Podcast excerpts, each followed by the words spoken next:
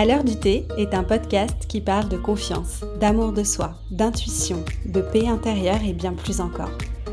Je suis convaincue que les échanges nourrissent nos pensées et font évoluer nos réflexions.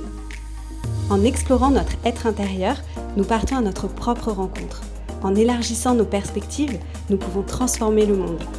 Je m'appelle Marie, je suis coach en épanouissement et surtout, je suis passionnée par la vie. À travers ce podcast, j'ai à cœur de transmettre les apprentissages, les leçons de vie tirées de mes propres expériences avec bienveillance et authenticité. Je te souhaite une très belle écoute.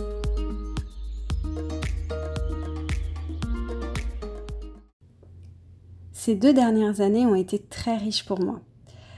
Alors durant ces deux dernières années, j'ai réalisé que le travail que j'occupais ne me correspondait plus.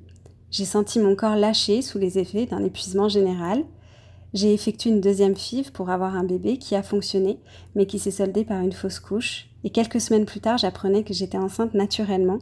Malheureusement, une nouvelle fausse couche a mis un terme à cette grossesse. J'ai fait le choix de me faire accompagner par des professionnels dans le domaine de la reconversion professionnelle et dans des approches holistiques. J'ai osé me révéler, j'ai fait mon coming out de qui je suis.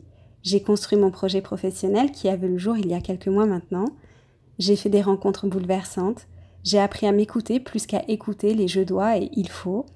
Je suis sortie de ma zone de connu en partant vivre à 15 000 km dans un environnement totalement différent et ce déménagement a été préparé en six mois.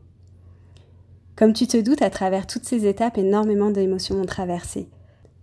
La plupart du temps, lorsque je faisais face à un tsunami émotionnel, j'essayais de me centrer uniquement sur les émotions qui me procuraient de la joie, en essayant complètement d'ignorer les émotions désagréables qui pouvaient me procurer de la tristesse, de l'anxiété, du doute, ces deux dernières années ont bousculé ce mécanisme qui me desservait plus qu'il ne me servait.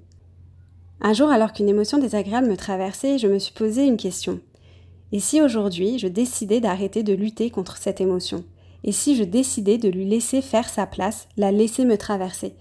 Bien sûr, sans savoir à l'avance combien de temps elle allait rester. J'ai décidé d'expérimenter cette idée quand même.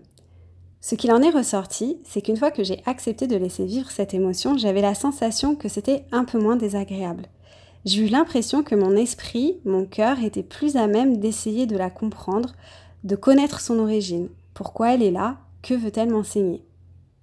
Les émotions ne nous viennent pas par hasard, elles sont généralement précédées d'un événement. En laissant l'émotion m'envahir, en l'observant, j'ai alors pu prendre conscience du contexte dans lequel cette émotion a fait son apparition. Alors là, je parle d'une émotion, mais bien sûr, il peut arriver que plusieurs émotions s'entremêlent, ce qui est d'ailleurs le cas la plupart du temps. En laissant les émotions me traverser, il m'est plus facile de les observer et de prendre les directions qui me permettent d'avancer. Car c'est bien là le message de nos émotions. Elles tentent de nous révéler des choses qui se produisent en nous. Mettre en lumière des blessures ou des traumatismes, des peurs, nos besoins et nos envies profondes par exemple. En décidant d'arrêter de lutter contre nos émotions, nous nous laissons la possibilité de les écouter, de comprendre leur message. Lorsque je suis arrivée en Polynésie française, les premières semaines ont été très éprouvantes pour moi.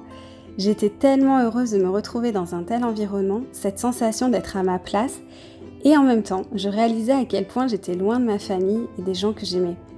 Alors bien sûr, durant les six mois qui ont précédé ce déménagement, j'avais bien pris conscience de, de ce qu'un tel déménagement allait me demander, mais comme je dis souvent, Tant qu'on ne vit pas la situation, on peut envisager tous les scénarios possibles, mais on ne saura vraiment qu'une fois qu'on vivra l'instant.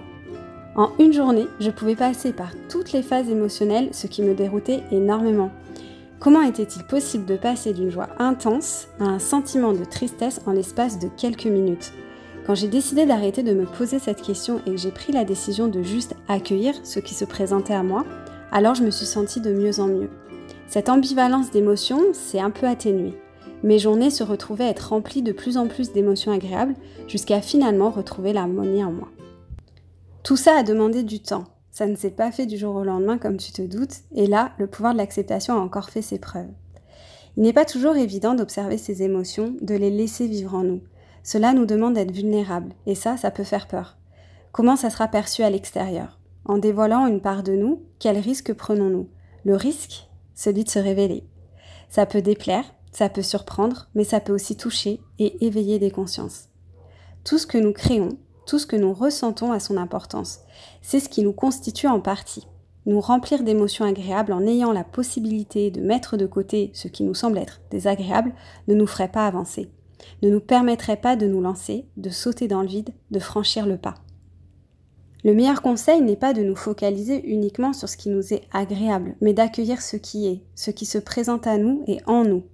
Si la plupart du temps ça ne nous est pas toujours évident de l'appliquer, c'est l'inconnu que ça évoque derrière qui en est souvent la cause.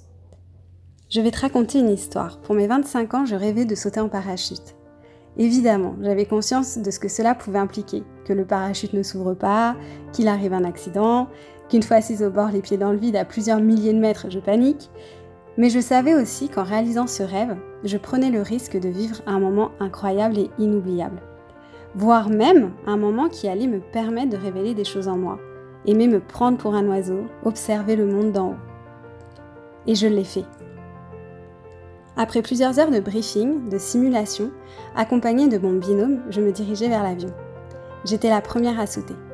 À plusieurs milliers de mètres, la porte s'est ouverte. Mon binôme me rappelle les consignes plier les jambes sous l'avion et me laisser transporter. Ça y est, je saute. Ma première sensation, une fraîcheur incroyable, une sensation de liberté envahissante, le cœur qui bat vite, très vite, l'excitation, la sensation de ne plus faire qu'un avec les éléments. Je vole. Après quelques secondes de chute libre, le parachute se déclenche. Je me retrouve propulsé en l'air et là c'est le spectacle. Cet océan vu d'en haut, la terre, la vie.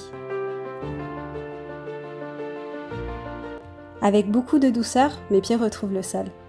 Au final, il m'aura fallu 7 jours après cette expérience pour que mon esprit, lui, revienne sur Terre, car durant tout ce temps, il était resté là-haut à contempler ce spectacle et mon courage. D'ailleurs, quand on me disait alors ce sont en parachute, je répondais attends, laisse-moi quelques jours et je te raconterai. Si j'avais décidé de ne pas laisser place à ces émotions désagréables, à cette peur de l'inconnu, je n'aurais jamais pu te raconter cette histoire. Arrêter de lutter contre nos émotions, c'est aussi décider d'arrêter de lutter contre nous-mêmes. Ça demande du courage, car je sais à quel point ça peut être bouleversant, mais ça vaut le coup. Quand bien même sur le moment on ne peut pas capter tout de suite le message, il finira à un moment ou un autre par se révéler à nous. Laisse-toi traverser. Observe. Écoute. Et ressens.